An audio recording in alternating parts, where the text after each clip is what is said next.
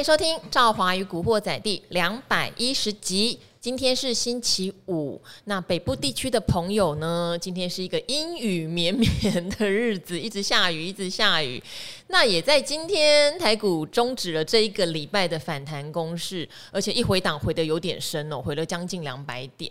所以我觉得很多的呃，不管是听众或达人秀的观众都非常可爱，很容易因为一天的涨跌就来留言。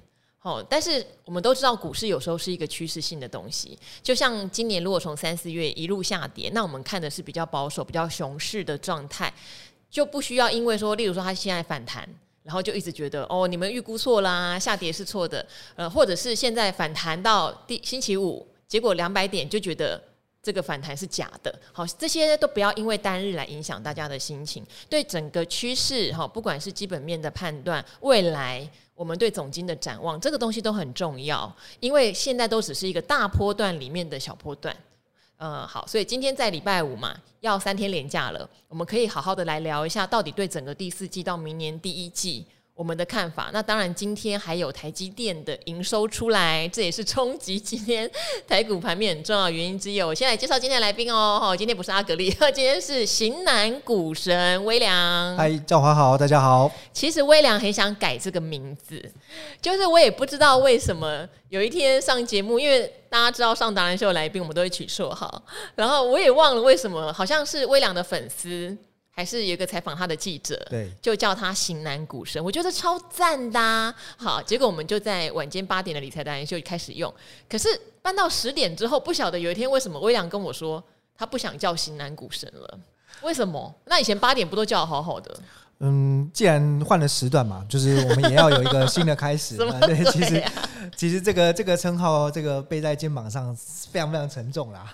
那那时候为什么不沉重？现在变沉重？也没有了。其实因为这个当初这个也是第一次来上节目的时候，因为赵华就问说有没有不更事，有没有什么封号称号啦？对，那我一时想不到，只记得说，哎、欸，其实因为人总是会记得好听的嘛，那就记得有一个平面媒体的记者啦。嗯，对他私下都这样称呼，而且应该是个美女吧？哎、欸，对，她她真的长得很漂亮，对对对。哪一本杂志的？我猜一下。呃呃，永远在明天之前就出刊的。啊、我知道，姓林吗？啊，对，你看赵华厉不厉害？因为我在平面待了一段时间。媒体大姐，嗯，什么媒体大姐？客气点，资历啊，资历。平面我待过，我这样讲谁啊，难怪微良会这么念念不忘这个称号，因为那个美女身材也很好，对啊，脸蛋巴掌脸，能被她夸奖，你不觉得？对啊，就是我懂你的心情，她是男人的菜，真的，刻骨铭心都来了。好，但是。在他想到我觉得满意的新称号之前，就只能先这样子了哈。好啊，请请大家也多包容一下，不是我自封的哦。哎，好，我们先来讲一下哈，今天有一些盘面上的讯息。嗯、那因为前两天赵华有特别提醒听众朋友。这个礼拜会比较大的变数，当然一个是昨天国安基金开会，我们需要听听看他讲的事情能不能振奋市场。那我这边先下一个注解哈，他讲的事情不能 振奋市场，他没讲什么。嗯，虽然有一些东西我们可以细拆来讨论，但是说实话，国安基金在这一次他反而是提醒大家，国际市场的变数相当多，他并不能保证会有一个强力乐观的。呃，态势对，好，那大家也要理解，国安不是为了帮大家拉股票的，国安只是稳定，不要恐慌性下杀，对，它它是护盘作用，它不是拉盘作用，所以对国安的期待不要搞错啦。那当然，昨天国安讲的就只是公布了买了一百一十二亿，那因为没有退场哈，没有退场，它就不会公布持股。所以也是好事，就代表他还在里面，他还必须负责他手上部位的盈亏哈。那但是坏处当然就是我们就不太清楚他买了什么东西。那另外国安有提到他现在手上的持股是损益两平的状态，对，所以代表他买的一些全职股应该这段时间表现的算相对平稳，也许上上下下都有买一些。然后第三当然就是他有提到，因为未来的环境变数还很多，所以他的话其实没有讲满，没有讲满，我们就要有一个理解哦。我们不要把这次下来的底当真的底，还是有机会再下探。但是我必须强调，如果再下探，我跟威良都认为基本面的阴霾就要过去了。嗯，基本面哦，嗯，我们之前不是讲基本面都没有变好，嗯，现在都是一些整体环境，不管是信心、资金或政策来拉抬嘛。嗯，可是如果再下杀一次，我跟威良都会觉得基本面的阴霾真的有可能已经消化掉了。等一下我们来分享哦。好，好，然后再来，当然是今天台积电公布营收了嘛。那我有提到，如果台积电九月营收没有创新高，好，还有提到一件事情哦，美元计价绝对没有创新高，嗯，可是会寄望因为汇率的关系，台币贬值很多，换回来看能不能在新高的附近。可是我必须说，今天台积电结出来的营收是有点低于预期的，预期是我的预期，好不好？我觉得也低于市场的预期，所以今天台积电的走势非常疲弱。好，它的合并营收呢是两千零八十二亿，它以新台币计价，较上月减了四点五趴。虽然 Y O Y 就是去年同期增加三十六点四，还是非常好的公司哦。可是有时候。绩优生就是这样子，你就是只能考一百，你不能考九八。然后反之呢，放牛班，你看最近涨的一些股票，哦，低润啊什么的，它是从二十分变二十五分，大家就很开心，哈，真的就是这样的感受。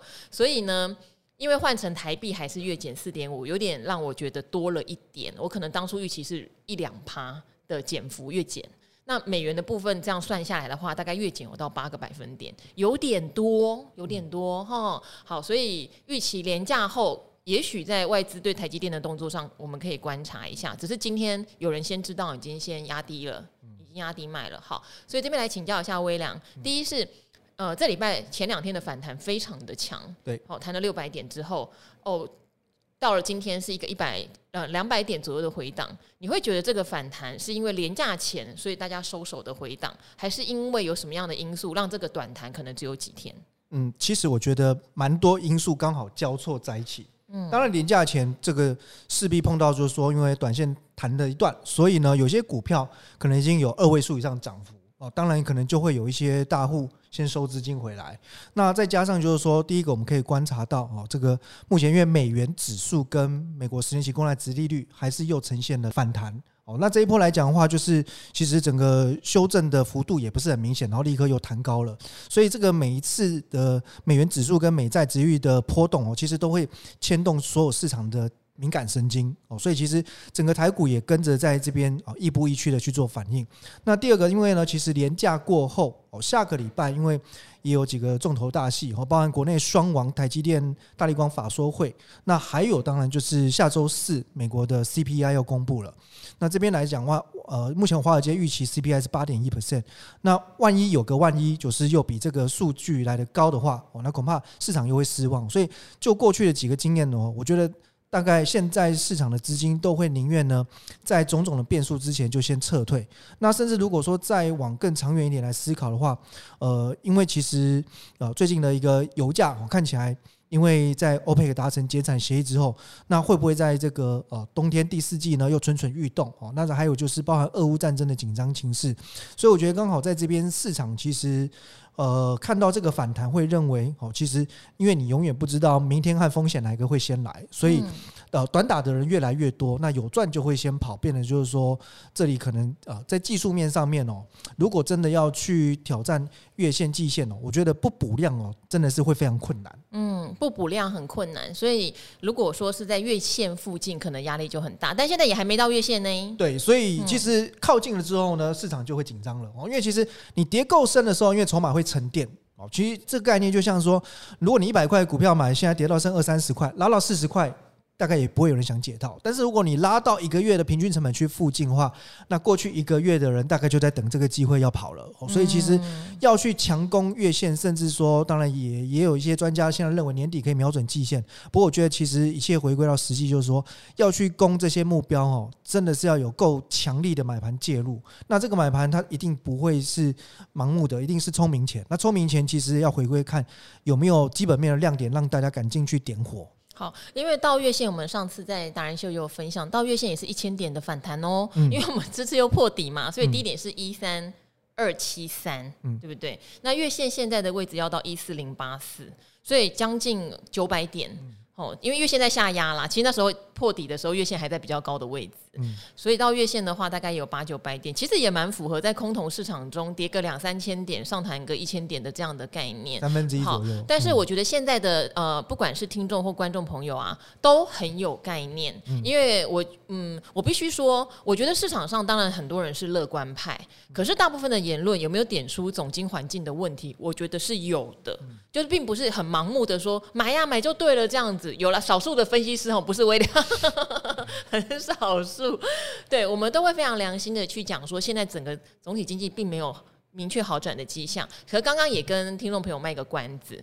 就是我们两个都会觉得，假设再下探一次，其实基本上会把我们所谓总经环境或者基本面的利空，算是比较干净的消化掉。你要不要先讲你的看法？好，那呃，其实基本上呢，这一波应该是说，呃，以杀戮风暴的科技业来看，上半年呢，呃，业绩都还是不错哈，很多公司上半年的营收获利都还是呃。高度的年成长哦，但是就是从下半年以后呢，这个库存的去化压力才是真正的真正的开始浮现哦。那预计来讲话呢，呃。这个如果是一般正常的库存去化的循环哦，大概可能都需要两季到三季，所以约略有可能呢，在明年第一季呢，这个库存的水位如果回到一个比较健康合理的水准的时候，那整个产业呢，应该就能够正式落底哦。那第二季以后慢慢开始，就是比如说一些呃营收的负值，它会开始收敛哦。那有一些公司甚至它能够已经开始转为正成长。那重点在于，其实因为股价往往它都是领先基本面哦，大概又再提早个一季反应。所以我觉得在在在今年第一季，呃，这个很多股票就已经开始哦做头往下，然后第二季、第三季急杀一大段之后，这个打折打到五折、六折、七折、骨折的都很多啦。那我觉得到跌到这边来讲的话，其实很多个股它的本益比都已经回到历史的区间下缘啊，甚至也有看到一些公司，而且是呃传统上大家认为真的是经营绩效非常好的公司哦，本益比甚至是。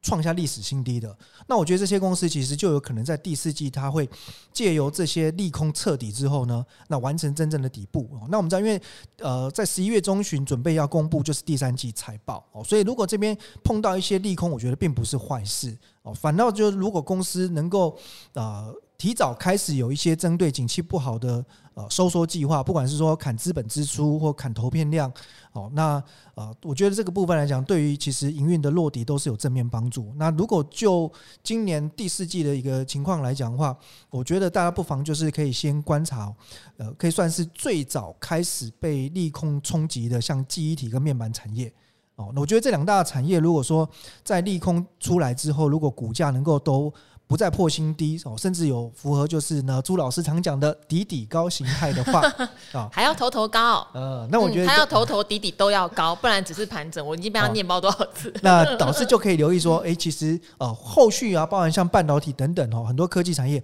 可能都会走这样子的景气跟股价的循环模式。好，其实呃，我自己我以前跑半导体嘛，所以我喜欢半导体。但是我必须说，有很多的半导体它还没有真正回到疫情前的水准哦，还有差一点点。但是呃，虽不重，亦不远矣。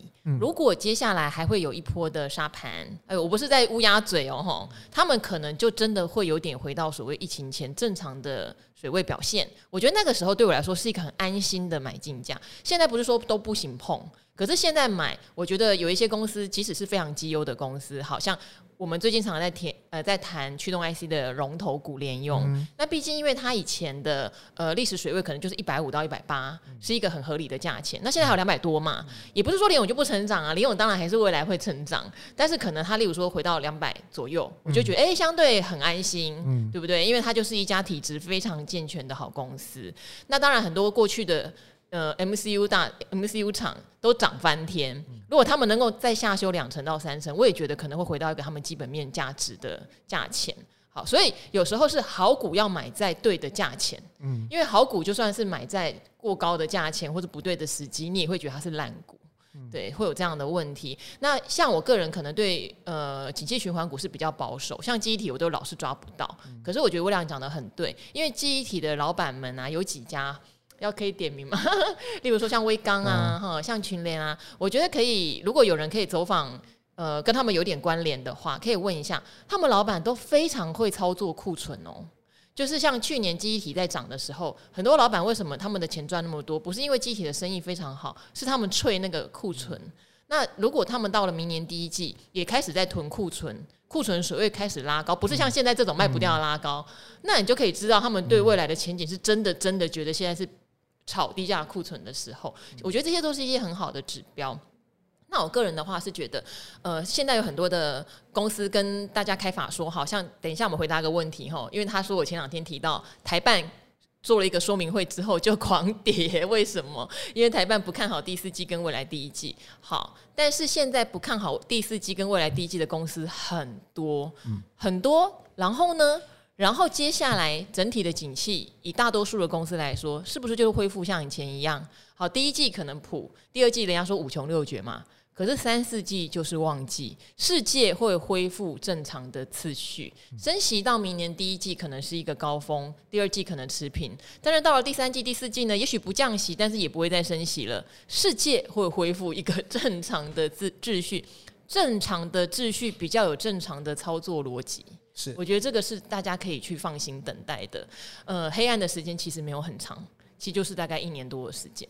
对，那对于像微良这种长期在股市里又待过投信又待过大券商的人来说，说实话，今年一整年的空头，它并不是算是一个很夸张哦，或是看不到尽头的一个问题。其实赵华讲到一个重点，因为我刚好最近啊看了一个数据，什么数据？就是呢，呃，历年来哈，其实台股的平均震荡幅度，嗯，大盘来讲的话，大概是三十一 percent，嗯。那今年哦，我们感觉这么多只黑天鹅啊，我们台股是一个大熊市、大股灾。不过其实那个政府啊，嗯，是二十九趴。嗯，我们感觉那个跌点啊，最多跌了五千多点嘛。但因为这个是从一万八千多点跌下来的，这就好比说，其实地震来说啊。你在二楼比较没有什么感觉，嗯，但是你在二十楼会晃得很厉害，是哦。那所以其实今年跌点很大，所以大家觉得很可怕、很惊悚。不过其实这个政府哦，跟历年的平均状况来说，也没有说特别夸张啦。其实你从一万八跌到一万三，是看起来五千点很吓人，但不要忘记高点是一万八千六。对对，所以它的幅度来说，它没有到很离谱。对对。那另外，其实也会提醒大家，这个时候可以稍微冷静想一下哦。就是我我个人在比如说关注一些个股的时候啊，那我其实会常去评估、去思考，就是预期报酬跟预期风险。对。那这个概念就是说，你觉得在这个价位点，如果介入或者说做布局投资，将来它合理的呃目标价应该可以谈到哪里？哦，比如说，如果说，诶，预期上档空间有三十趴，可是现在如果说我预期最坏的状况，比如说万一跌破前低，哦，万一一些我们觉得有可能利空出尽的产业不如预期了，它又跌破前低，那我以前低作为停损的防守点，也许十趴。嗯，那假如说三十比十，就预期报酬除以我的预期风险、预期损失，我我个人认为就是说，这个比值如果达到三倍以上，其实它就是一个蛮甜蜜的交易啊，或者说也可以说就是蛮划算、蛮值得你去考虑做这样子呃投入的交易。那其实如果回到大盘也是类似的概念，如果最多已经跌了五千点，那我想现在大家其实也在讨论啊，这个五年线或者十年线。好，那就算以最坏十年线来讲好了，因为国泰金控说跌破十年线闭着眼睛买嘛。好，那十年线大概万一嘛，那万一就剩两千点，所以上面如果八千呃这个八一万八跌下来五千点，那下面大概如果我们设一个停损啊到十年线的话，那我觉得基本上这个虽然还没有到三比一啦哦，不过至少就告诉大家，呃利空这么多的时候，其实也真的不要太紧张了，因为其实。很大部分的股价都已经在反映了，所以其实下档的风险反而越来越少，那反而上档的空间随着修正过后，它也慢慢拉出来了。嗯，好像大家都很喜欢讲，呃，成熟制程现在不理想嘛，可是大家可以看一下世界先进，世界先进的股价是差不多在疫情前的水准，它现在六十几块而已。对，之前跌到七十几块附近，我说就快到了，现在六十几是真真切切的已经要到了，但联电还有一点距离，不是拉衰联电，哦，就是联电疫情前在十几块而已，所以联电是这一波涨比较多的啦。好，所以大家可以把这个东西拿来当一个参考。如果你对你手上的股票非常了解，你就用你了解的方式去做，不见得要听我们去讲什么时候才会有曙光，因为这个是很个人的事情。但如果你对手上的股票都不是很了解，那我觉得再静待一段时间。嗯，我觉得明年整个市场恢复秩序的时候啊，包括不管做预测或是挑好股，都会比今年容易非常多。的确，今年有可能在下跌段的时候是好股坏股通杀，就跟去年你会觉得没怎么样，只是有梦的题材也会大涨一样。好、嗯，但是到了呃二零二三年，我相信这些事情就恢复到一个正常的伦理，这时候我们选股票就会比较简单。好，那这边的话，呃，哦，还有一个优点哦，如果世界恢复正常啊，像什么投信啊、三大法人筹码就会变准。嗯，好像空头年投信的筹码其实就开始会不准，多头年投信的筹码就会非常准。带过投信的微良。投信投信都快要被被变成大散户啦、啊。对，因为投信就是很典型追高杀低啦，那也没办法。可是多头年你追高就更高啊，所以大家都开心啊。你跟着投信做持股比从十趴、二十趴、二十五趴，对不对？一直买上去啊。那可是空头人就相反了，投信现在就是买个几天就吐掉，买个几天就吐掉啊。对，好，所以这边的话，我来回答这个哈，也顺便把我们刚刚讲的那个观念延续下去哦。这位叫大发丸子，他说我们是佛心节目，赵华女神你好，持股套了大半年，现在几乎很少看盘，看了心酸，不看心情较平静，但是仍然会听你的节目长知识，本身。没有台办，但是有强茂。好奇昨天你说，好，这礼拜四留的时候是礼拜三说的哦。台办第四季跟跟明年上半年不会好，我又讲到上半年，好像是第一季哈。他说，但是台办明明车用占比不是非常高吗？为什么会不好呢？我以为是投信获利卖超才跌停，还有就是有套在高楼的伟权店，这个就不太确定能不能回答。等一下来问一下微良哈，就是因为他投收购升达科技。因为森达科技我们没有很了解，说真的哈，散热风扇的驱动 IC 千金可期，散热风扇的驱动 IC 我觉得还好，对，好，但是九月营收急速下滑，这应该是伺服器概念股好。我先解答一下台办，我简单说，等一下请微良再帮你补充哈。台办我那天讲是因为我知道他们跟投信有做了一个说明会，那有提到呃第四季跟明年第一季的消费性电子真的很弱，所以下修原本的展望预期。那台办不会是唯一一家，还会有别家。那你说车用，车用是台办快速成长的没有错。我记得去年可能车用才占台办整体营收十五到二十趴左右，但是上半年我看到比较新的数据是号称啦哈，因为这种事情公司内部才知道，我们外面看到新闻不一定真的知道那么多。他说是三十五趴，哦，三十五趴，那就代表他还有六十五趴是在其他的，应该就是偏消费性电子。所以当你今天占比六十五趴的呃领域。觉得是看淡的，是下修的，那你整体势必还是得下修呀。而且台办也涨很多，对不对？那投信确实也就大卖哦，就是在十月五号那天就大卖。整个听完，我也觉得台办很诚实哎，投信就整个啪吐出来这样子，所以它就下跌了。好，所以车用这个议题呀，在今年就是车用还很热，就上半年的时候，我有特别提醒大家，有很多公司。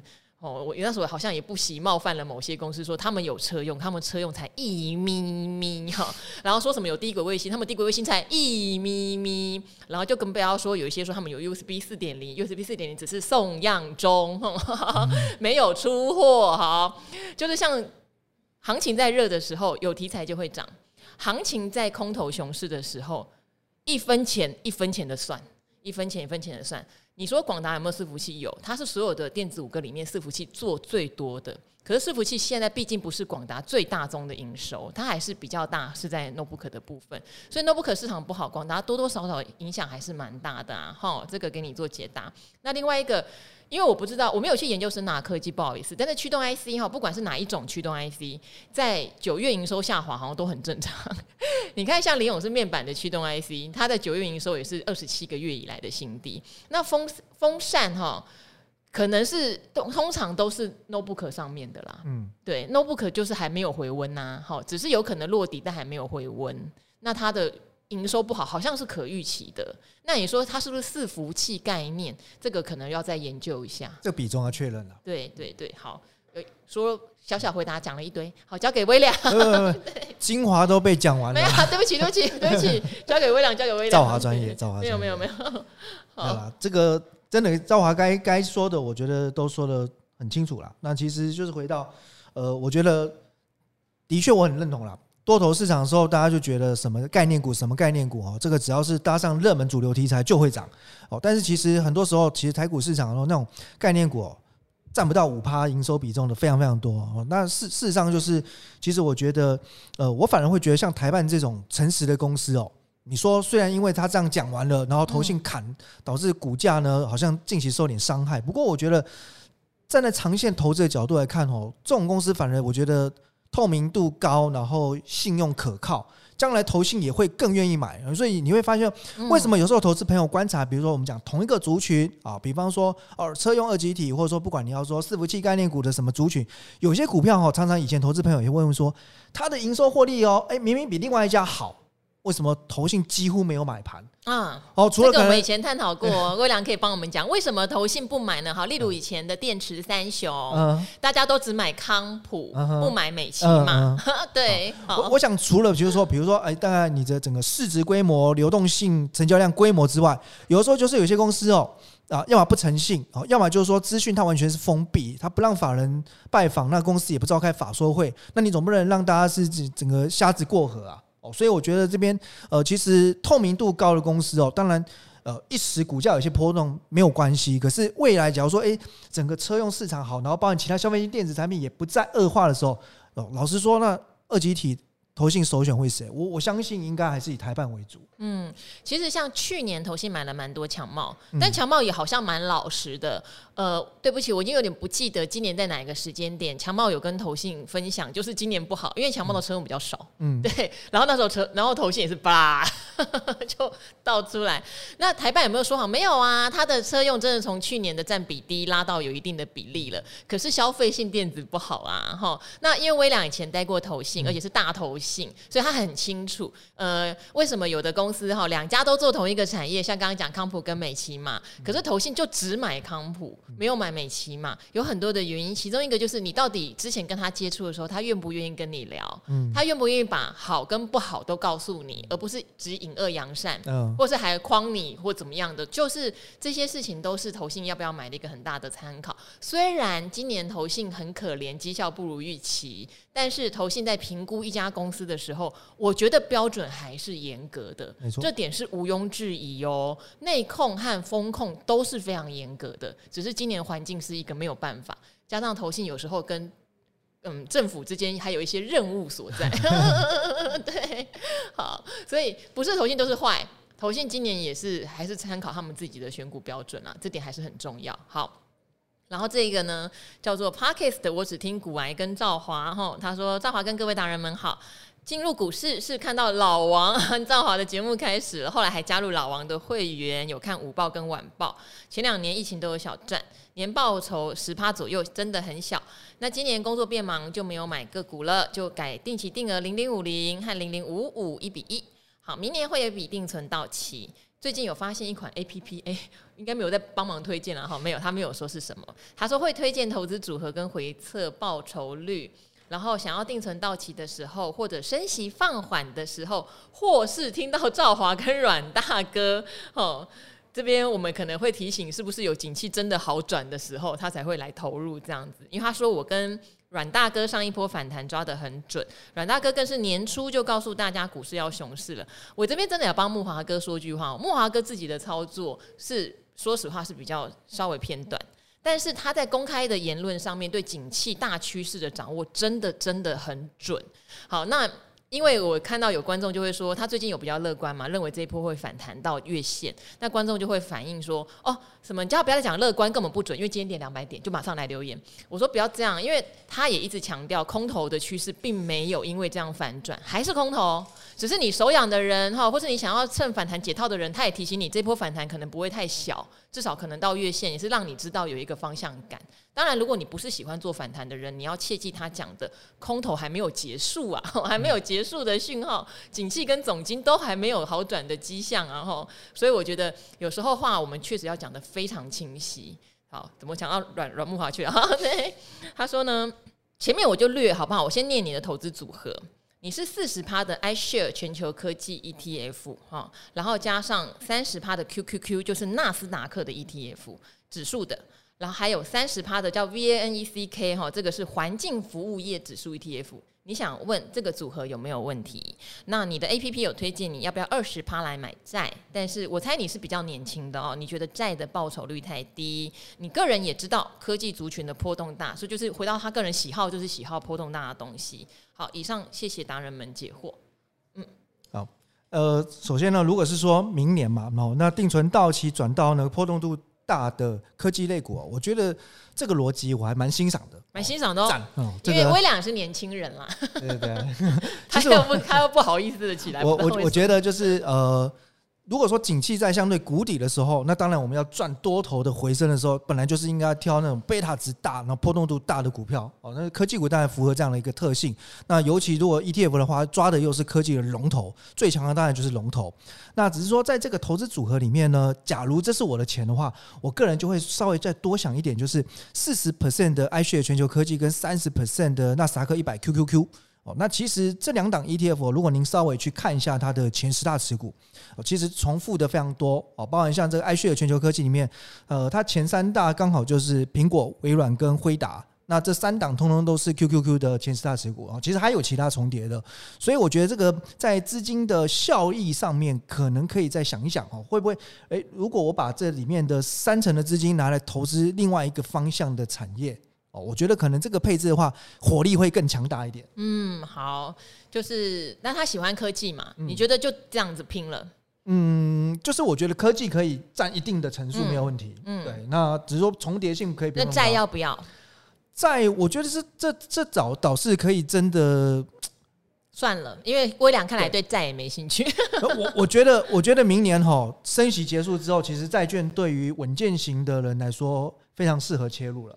但但是真的，如果我们是要讲攻击性的，要报酬率的话，嗯，哦，那的确，因为其实假如是资金比较有限，那当然每一分钱都希望用在刀口上，嗯，哦，但如果说我们今天是一个这个大户，那资金只希望说能够稳健的成长，哦，慢慢的成长，甚至孳息，那我觉得那可能债券就明年可以占到一定成数的比例。好，哎、欸，我觉得微良讲到一个重点哦，因为其实小资买债是确实比较缓慢，嗯、可是如果大家对个股没有研究，债当然现在是一个蛮甜的状态嘛，因为殖利率一直往上跑，债券价格是越来越便宜。嗯、好，可是千万不要因为我今天是个股很受伤，好像我们最近有很多问题是，哎呀，我投资个股都受伤了，可是也搞不清楚为什么受伤，因为可能当初是听名牌买的，所以我就要去做买债，或是我就变成啊买 ETF 好了啦。哦，改买基金好了。那这样做最大的问题是因为不管基金、ETF 或债，大部分它都需要一个比较长期的去定期定额用策略去扣款它。可是等到明年，假设股市恢复正常，你就会想，哎啊，把那个东西通通解约掉或者卖掉了，我要去买个股。其实投资就会开始越来越凌乱。我觉得这个也是要注意的。好，那像这一位他说正在研究债券的菜鸡哈，他说谢谢赵华跟达人们的无私分享，一下两个问题想问。购买债券基金跟债券 ETF 有差吗？还是下单管道不同而已呢？呃，这个哈，下单管道当然不同，因为 ETF 是挂在台股的市场上交易，那基金的话一天就会只有一个净值，好不好？这个是最大的差别。你挂在股票市场上，你就随时随地可以交易嘛。那也许。当然，债券的波动不会太大啦，哦，所以价格应该一整天来说差异不会太大。可是你就是随时随地可以买到你想要的当时的净值这样子。那如果你是基金的话，你就只能买到那一天结束后它出来的那一个净值。对，大概就只有这样的差别。有时候股票型的 ETF 波动比较大，但是债券型的通常还好，尤其是现在有发成 ETF 的，多半不是波动很大的债券。好，这个是其一哈，所以看你的喜好喽。那买基金还有一个好处啊，买基金你可以甚至两千块还是一千块就定期定额啊。可是债券 ETF 它不见得有零股，你可能就要买一张啊。好，资金上也会有差别。那第二个是看到富华投信有一档美国二十年公债的商品零零七六八 B 啊，记得赵华之前有说过不喜欢配息商品，看起来这款美债就是没有配息，但这种公债商品价格波动也不大。好奇这样投资的赚头在哪里？适合什么样的投资人呢？谢谢解惑。我不喜欢配息型商品，跟债券比较没有关系。我不喜欢高值高股息商品，因为我没有股利的需求。那确实债息我也比较没有需求，所以我如果我买债，不要学哦。我先讲不要学哦。我喜欢买高收益债，我会去抄高收益债债的底，不是为了他那每年什么六趴到八趴的债息，是因为它的价格波动很大。所以我喜欢在有股灾或什么的，因为它跟股市会比较同向，我会去抄高收益债的底，比较是单笔，不会定期定额。对啊，不要学哦，不然人家会觉得教坏小孩子。因为他们叫做非投资等级债，它的波动比较大，违约风险比较高哦。哈，强调强调强调，垃圾债。好，对，有人说垃圾债，但有机会我真的要跟大家分享，他们的违约率也没有大家想的高。即使是两千零八年金融海啸的时候，最高的单点违约率也没有超过十个百分点。对，所以其实没有那么恐怖，因为你买的是债券基金或是 ETF 嘛，它里面可能是上百档甚至上千档的债券的组合，其中几家倒了，它虽然会跌，哈，可是它不会真的整个基金都毁掉，是不会的。所以大家对高收益债要有正确的认识啦，也不要把它想成就是哦，真的好爽哦，每年就什么七趴十趴的利息也没那么好，好，因为它的股它的债的价格嘿净值波动很大，可是也不要把它视为洪水猛兽。了解它，你就能做出适当的策略。那这一档呢，美国公债的商品哈，零零七六八 B，它确实是不配息。那你说不配息，那要干嘛呢？干嘛呢？就赚价差啊！其实就这样，因为它是把息呢滚进去，好。所有把息滚进去的，你只好来看它的资本利得，也就是价差的部分。那有人说啊，今年它还是赔钱的？对，今年所有的债都是赔钱的。对，今年所有的债券因为升息循环的关系都在下跌。那因为它有把债息滚进去，它的跌幅哈十几趴，看起来也蛮多。可是比起一些有配息给大家的，如果你没有把息还原回去，别的会跌更多。好，所以这一档是适合什么呢？它适合。嗯，这样讲虽然怪怪的，就适合在升息循环价格跌低的时候稍微买一下，等到降息循环它会涨，你可以去看它大概在二零好像一四还是一五的时候，报酬率也有三十几趴哦。哦，就是在降息循环开始的时候，它会开始涨，所以它是有点算是赚资本利得。你觉得掌握趋势并不是那么理解，我觉得还是回到古鱼跟告诉大家的，你选一档非常优质的债券型商品，然后它的值利率是你觉得现在领起来很开心的，这个比较重要。好，那还有一位哈，我也顺便回答了，我今天帮大家到处问哈，因为这是投资分散的双宝妈。想要问基金医生，今年是吃紧的一年。我跟基金医生志源哥都记得你，因为之前你就已经问了，你说你因为要养小朋友，然后又要扣，好像不止一档基金，好几档，导致你常常会觉得呃月收入非常的紧。其实那时候我们就有跟你举例说，不要让自己变得那么紧，因为让自己变那么紧，就会遇到像现在有点。说，哎，其实全球股市都跌下来了，那现在扣款应该相对可以扣到比较多的单位数，可是你没有钱了，好，这其一，其二是会让你的投资决策变得混乱，因为你压力太大了。好，因为这边的话，你就说，请问基金医生跟赵华目前资金不够，但是还是想维持定时定额来扣基金。那如果我可不可以用赎回不停扣的方式，是否适当呢？哈，我今天有跟基金医生帮你讨论，并不适当哦。哈，不需要用赎回来继续扣，这样没有什么意义。你干脆就让它放在账上。你如果还有机会在，例如说，你现在可能每个月扣嘛，但是如果你可以是两个月到三个月扣一次，这可能也是一个办法。反正景气曙光没有那么快来嘛，不用急，不要担心。你没有钱过生活是最重要的。不要变得生活过不下去，然后就为了扣这些基金，这是本末倒置。投资是你生活以外的钱才能拿来投资啊，哦，那所以你可以延长你的扣款，例如说你两个月扣一次，三个月扣一次，不要坚持每个月扣，这是一个。然后第二是我因为忘记你本来之前扣的有哪些基金了，对，例如说如果你有一些是债券型的，你少扣一两次真的不会怎样。哦，那当然，科技型的现在可能相对是比较便宜的位置，也可以做一些取舍。但我们都不认同要先赎回，因为赎回你还有赎回的手续费。对，赎回之后你放在那边这些东西，你又变成只是定期定额扣的意义不大。你赎回大部位再扣小部位，对你来说没什么帮助。所以我们是建议不要用这样的方法。好，自己又回答了两题哈，好，差不多了哈。好，那这边很多人在敲碗问我们的新频道在哪里？好。你说好不容易找到可以留言的地方了，请问佛心的河流女神新频道推出了吗？就是我跟阿格丽哈，就是赵华与阿格丽有求必应。他说找好久找不到，对不起，因为礼拜三留言的，就是大家一直敲碗，所以礼拜四的晚上我们已经把频道上架了。如果大家有 Apple Podcast 的 APP，可以看一下，它现在在排行榜上面第几名啊？好像已经第二名了耶。